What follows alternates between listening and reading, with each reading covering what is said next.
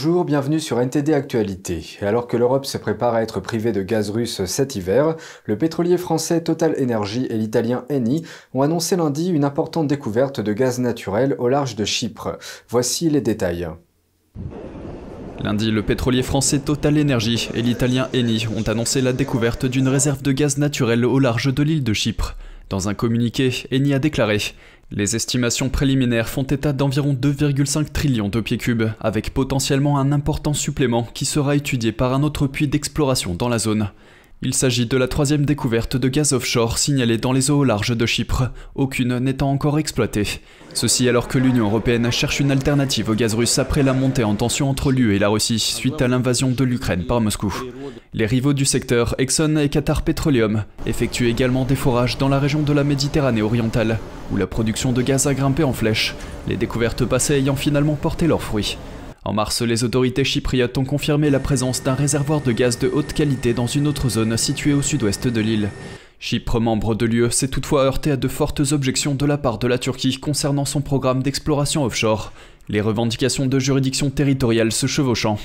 Le directeur général adjoint de l'exploration de Total Energy, Kevin McLachlan, a déclaré que ce puits d'exploration réussi à Chronosin est une nouvelle illustration de l'impact de notre stratégie d'exploration, qui est axée sur la découverte de ressources à faible coût technique et à faible émission de carbone. Il a ajouté que des sources supplémentaires d'approvisionnement en gaz contribueraient à la sécurité énergétique de l'Europe. D'après Eni, des études sur des options de développement accéléré sont déjà en cours. La Belgique compte des dizaines de coopératives locales d'énergie. Les coopératives d'énergie sont des initiatives appartenant à des citoyens qui investissent dans les énergies renouvelables et l'efficacité énergétique. Bernadette van der Kamen vit dans un manoir art déco dans le nord de la Belgique. Et payer ses factures d'énergie est un défi, même dans les meilleures périodes. Aujourd'hui, avec la crise de l'énergie qui sévit et des millions d'Européens confrontés à la flambée des prix, c'est encore plus difficile. Mais cette femme de 67 ans ne paie aujourd'hui que la moitié de ce qu'elle paierait à un fournisseur d'énergie traditionnel, car elle fait partie de ce que l'on appelle une coopérative énergétique locale. La Belgique en compte des dizaines. Il s'agit d'initiatives appartenant aux citoyens qui investissent dans les énergies renouvelables et l'efficacité énergétique. C'est bon marché. J'ai regardé une facture d'électricité d'il y a trois ans et à l'époque, je payais 47 euros par mois. Entre-temps, EcoPower a installé un moniteur de consommation numérique et en ce moment, en août 2022, ma facture est légèrement inférieure à 35 euros par mois. Le fournisseur de Vanderkamen EcoPower approvisionne les ménages au coût de production fixé pour la durée de vie de la source d'énergie, auxquels s'ajoutent les frais de réseau et les taxes, ainsi que le coût de fonctionnement. EcoPower dit avoir vu la demande augmenter si fortement qu'elle a dû cesser d'accepter de nouveaux membres. En tant que communauté énergétique, nous ne voulons pas faire de bénéfices sur notre approvisionnement en énergie. Nous vendons donc au prix de revient. Cela signifie que vous recevez une facture Ce ne sera pas toujours la moins chère, parfois nous le sommes, parfois non. Au prix actuel du marché, nous le sommes, assurément. Et vous obtenez donc un prix équitable. Selon Wingerhout, il s'agit d'une réponse à ce qu'elle appelle une triple crise, le changement climatique, la géopolitique et l'inflation des prix. EcoPower est aujourd'hui la plus grande coopérative énergétique de Belgique, avec des éoliennes et des panneaux solaires qui alimentent 55 000 foyers. D'autres coopératives belges ont également enregistré une forte hausse de la demande. Il existe environ 40 coopératives d'énergie qui fournissent de l'électricité à quelques 2% des ménages belges. En 2021, deux députés suisses, Damien Rabou et son collègue Alexandre Sipola, ont déposé au Grand Conseil un postulat qui visait à défendre la langue française contre ce qu'ils appellent des attaques de milieux politisés cherchant à déconstruire le langage à des fins idéologiques. L'écriture inclusive et la promotion du langage épicène étaient les cibles de ce postulat qui a été soutenu par une majorité. Notre journaliste Laetitia Rodriguez s'est entretenue avec Éric Jacot, politicien suisse de l'UDC, sur la question. En Suisse, le Conseil d'État valaisan a reconnu qu'au sein de l'administration cantonale, l'écriture inclusive n'avait pas sa place. En 2021, on a officiellement prohibé les marques orthographiques ou syntaxiques qui alourdissent la langue, telles que l'ajout d'un point médian, d'un tiret, d'une barre oblique ou d'un astérisque pour afficher les formes féminines et masculines d'un terme. Éric Jacot, ingénieur agronome diplômé de l'école polytechnique fédérale de Zurich, enseignant à l'école d'agriculture du Valais, en Suisse, et politicien, soutient que l'écriture inclusive n'est pas neutre sur le plan politique et qu'elle sèmera à terme la division l'écriture inclusive participe à compliquer la langue française, à la rendre plus difficile d'accès pour passablement de personnes. On a un problème déjà à la base dans la langue française où en fait on n'écrit pas forcément comme on prononce. Et, le fait de rajouter une couche artificielle là-dessus où on va pas prononcer au point E, point S ou des choses comme ça, ça va encore compliquer les choses. L'administration fédérale d'ailleurs s'en rend compte puisque sur euh, son site, euh, tous les textes peuvent être aussi édités en langage simplifié.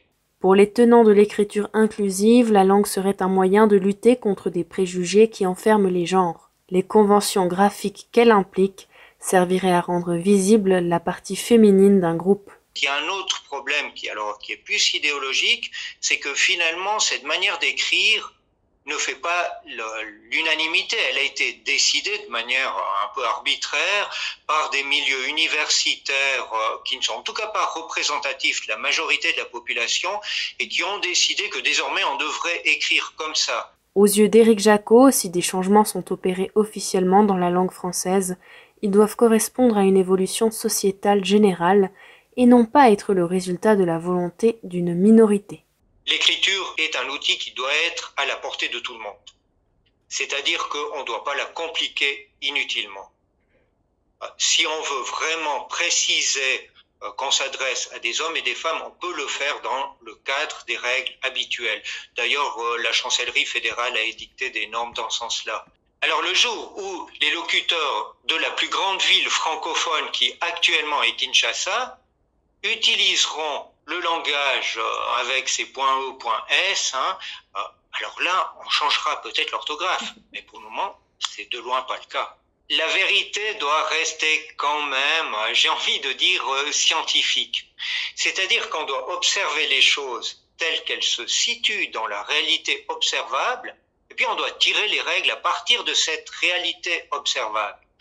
Dès le moment où on construit une idéologie qui, elle, se construit sur des théories, mais qui ne se retrouve pas dans la réalité, on doit corriger la théorie, on ne doit pas corriger la réalité. En 2021, l'écriture inclusive a été interdite au sein de l'administration suisse par le Conseil d'État valaisan, qui a choisi de faire du respect du français dit académique une priorité. Plus récemment, le député centriste Benjamin Roduit a déposé une motion demandant de s'en tenir aux règles de l'Académie française. Elle a été acceptée par une majorité et devra encore faire l'objet d'une évaluation par le Conseil des États. Boris Johnson s'est rendu à Kiev mercredi à l'occasion du 31e anniversaire de l'indépendance de l'Ukraine à la chute de l'Union soviétique. Dans ce qui devrait être sa dernière visite en Ukraine avant de quitter son poste, le Premier ministre a présenté un nouveau paquet d'aide militaire de 64 millions d'euros. Cette aide comprend 2000 drones ainsi que des drones kamikazes qui peuvent être utilisés pour cibler les véhicules et les installations russes. Au cours de la visite, le président ukrainien Zelensky a remis à Johnson l'Ordre de la Liberté, la plus haute distinction pouvant être décernée à des ressortissants étrangers. Mercredi marquait également le sixième mois du début de l'invasion russe. Le président Zelensky a promis de libérer les régions occupées du Donbass et de Crimée, affirmant que l'Ukraine n'échangerait ni sa terre ni son peuple. Avant sa visite surprise, Boris Johnson a envoyé un message vidéo de soutien au peuple ukrainien relayé par le leader travailliste Sir Keir Starmer. John D. de NTD nous en dit plus. Le président ukrainien Volodymyr Zelensky a prononcé un discours enthousiaste devant sa nation mercredi pour commémorer le 31e anniversaire de la déclaration d'indépendance de l'Ukraine vis-à-vis de l'Union soviétique et marquer les six mois écoulés depuis le début de l'invasion russe. Après six mois de tentatives pour nous détruire, nous sommes le peuple libre de l'Ukraine indépendante. Et ceci est la vérité sur notre avenir, le peuple libre de l'Ukraine indépendante. S'exprimant depuis la place de l'indépendance de Kiev devant des chars et de l'artillerie mobile russe détruits, Zelensky a déclaré que l'Ukraine était née à nouveau avec l'invasion russe du 24 février. Le 24 février, on nous a dit Vous n'avez aucune chance. Le 24 août, nous disons Bonne fête de l'indépendance. Ukraine, pendant ces six mois, nous avons changé l'histoire, changé le monde et changé nous-mêmes. Le chef de guerre de 44 ans a juré de libérer les régions occupées de Donbass et de Crimée. Quelle est la fin de la guerre pour nous? Nous avions l'habitude de dire la paix, maintenant nous disons la victoire. Nous ne chercherons pas à nous entendre avec les terroristes et nous ne lèverons les mains qu'une seule fois quand nous célébrerons notre victoire de toute l'Ukraine, parce que nous n'échangeons pas nos terres et notre peuple. Zelensky, accompagné de la première dame Olena Zelenska, a rendu hommage aux Ukrainiens tombés au combat avec un mur commémoratif à Kiev. Le mur commémoratif a pour but de se souvenir des Ukrainiens, militaires et non militaires, qui sont morts en se battant pour protéger leur pays depuis l'invasion de la Russie en février, ainsi qu'au cours des huit années de conflit avec les forces pro-russes dans le Donbass. Après des jours d'avertissement selon lesquels Moscou pourrait profiter de l'anniversaire de la fête de l'indépendance de l'Ukraine pour lancer de nouvelles attaques de missiles sur les grandes villes, Kiev était inhabituellement calme et la deuxième plus grande ville, Kharkiv, était sous couvre-feu après des mois de bombardements. Dans un message vidéo publié sur sa page Twitter, le Premier ministre britannique Boris Johnson a salué le courage d'acier du peuple ukrainien dans la défense du pays.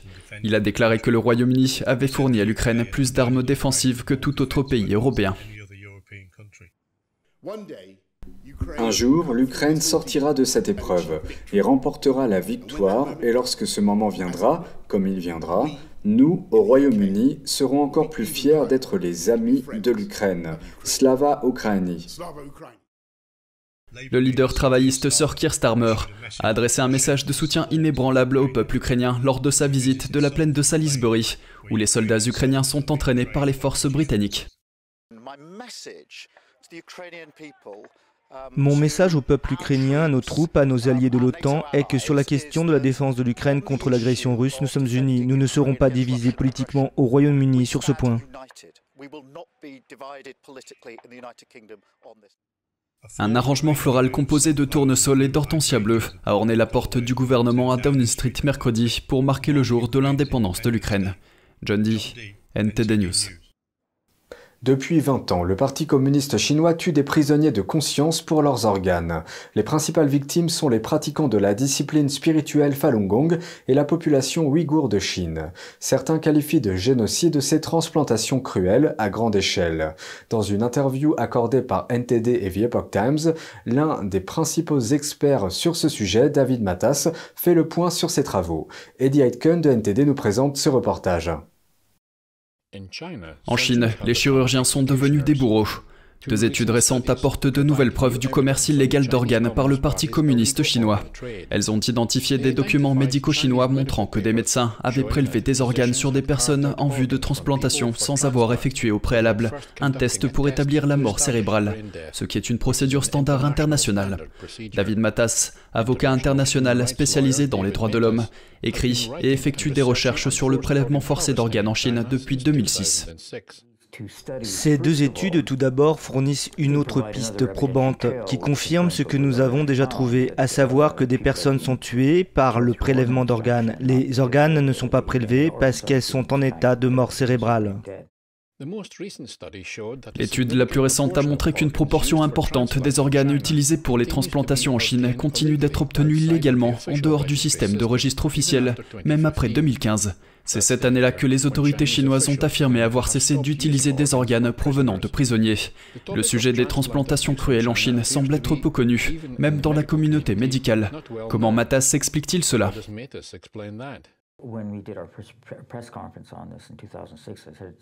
Quand nous avons fait notre première conférence de presse sur ce sujet en 2006, c'était une nouvelle forme de mal sur la planète et les gens sont habitués à entendre parler d'autres formes de massacres. C'est plus facile de croire à une répétition de quelque chose qui s'est produit dans le passé.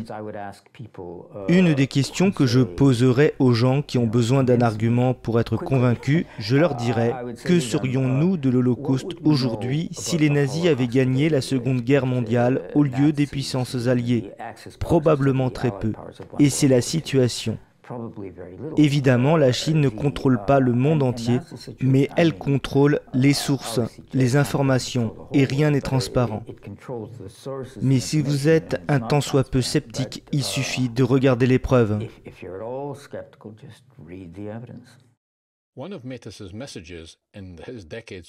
L'un des messages de Matas au cours de cette décennie de travail en faveur des droits de l'homme est que nous ignorons les violations des droits de l'homme, y compris celles qui sont très éloignées, à nos risques et périls. Les violations ont tendance à se propager, et lorsque nous en sommes victimes, il est déjà trop tard. Selon lui, les prélèvements forcés d'organes en Chine en sont une illustration.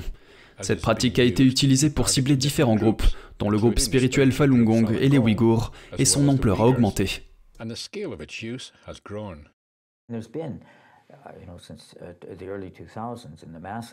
Il y a eu depuis le début des années 2000, dans le cadre de l'approvisionnement massif en organes du Falun Gong, une réduction de la population du Falun Gong intentionnellement, car le nombre de détenus au fil des ans ne permettait pas de reconstituer le nombre de personnes tuées par prélèvement d'organes. Les organes des Ouïghours du Xinjiang n'alimentent pas seulement les transplantations du Xinjiang, ils alimentent toute la Chine et le monde entier car il y a beaucoup de tourisme d'organes. Il s'agit donc d'un exemple très spécifique d'une violation des droits de l'homme qui se propage. Il y a par exemple le long des nouvelles routes de la soie où cette culture chinoise de transplantation forcée d'organes se répand. Nous l'observons actuellement en Thaïlande et au Cambodge. En mars, le Parlement britannique a interdit le tourisme d'organes. Un amendement au nouveau projet de loi sur la santé et les soins criminalise tout résident du Royaume-Uni qui se rend à l'étranger pour acheter un organe, y compris en Chine. Selon Matas, ce n'est pas suffisant.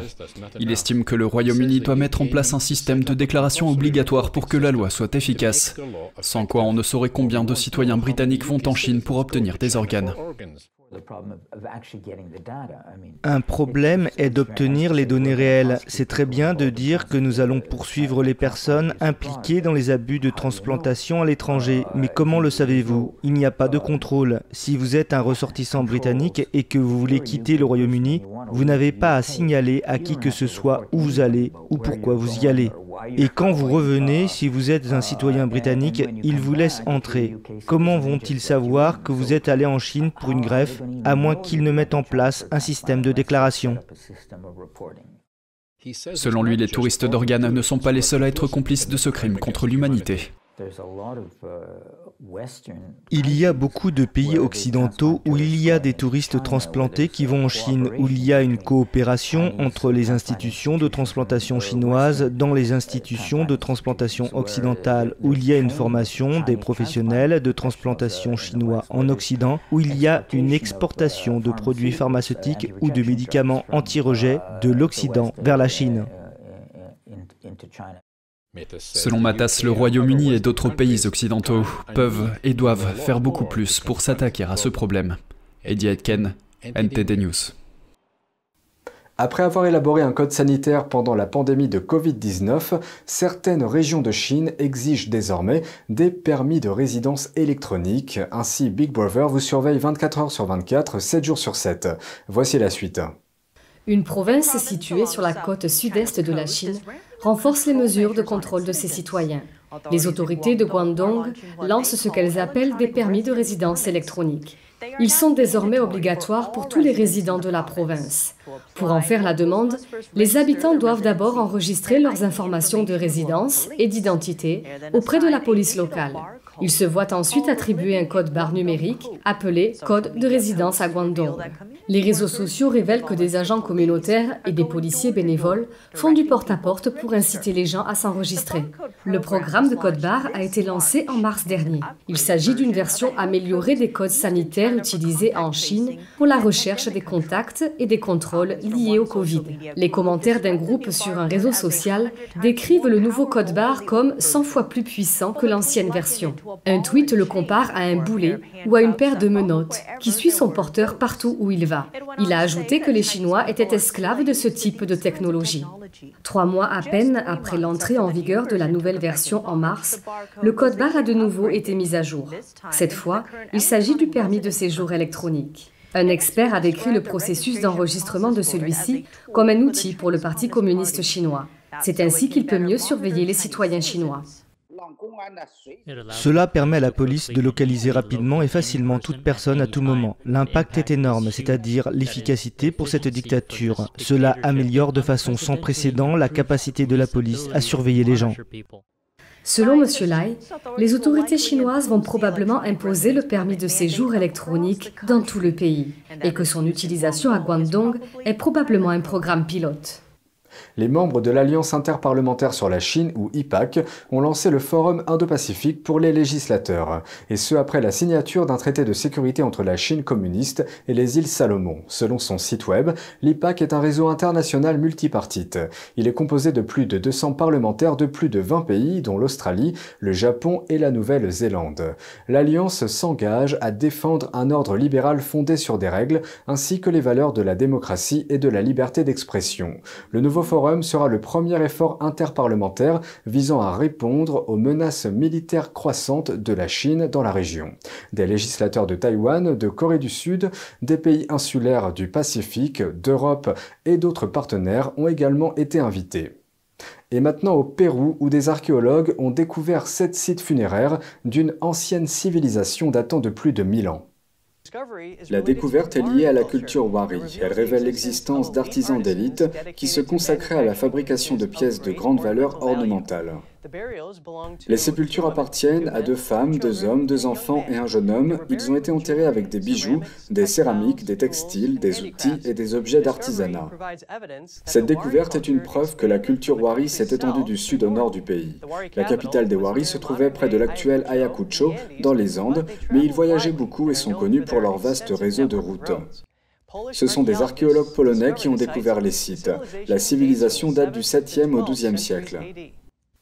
Et c'est la fin de ce journal, merci de l'avoir suivi, restez avec nous pour la suite de nos programmes.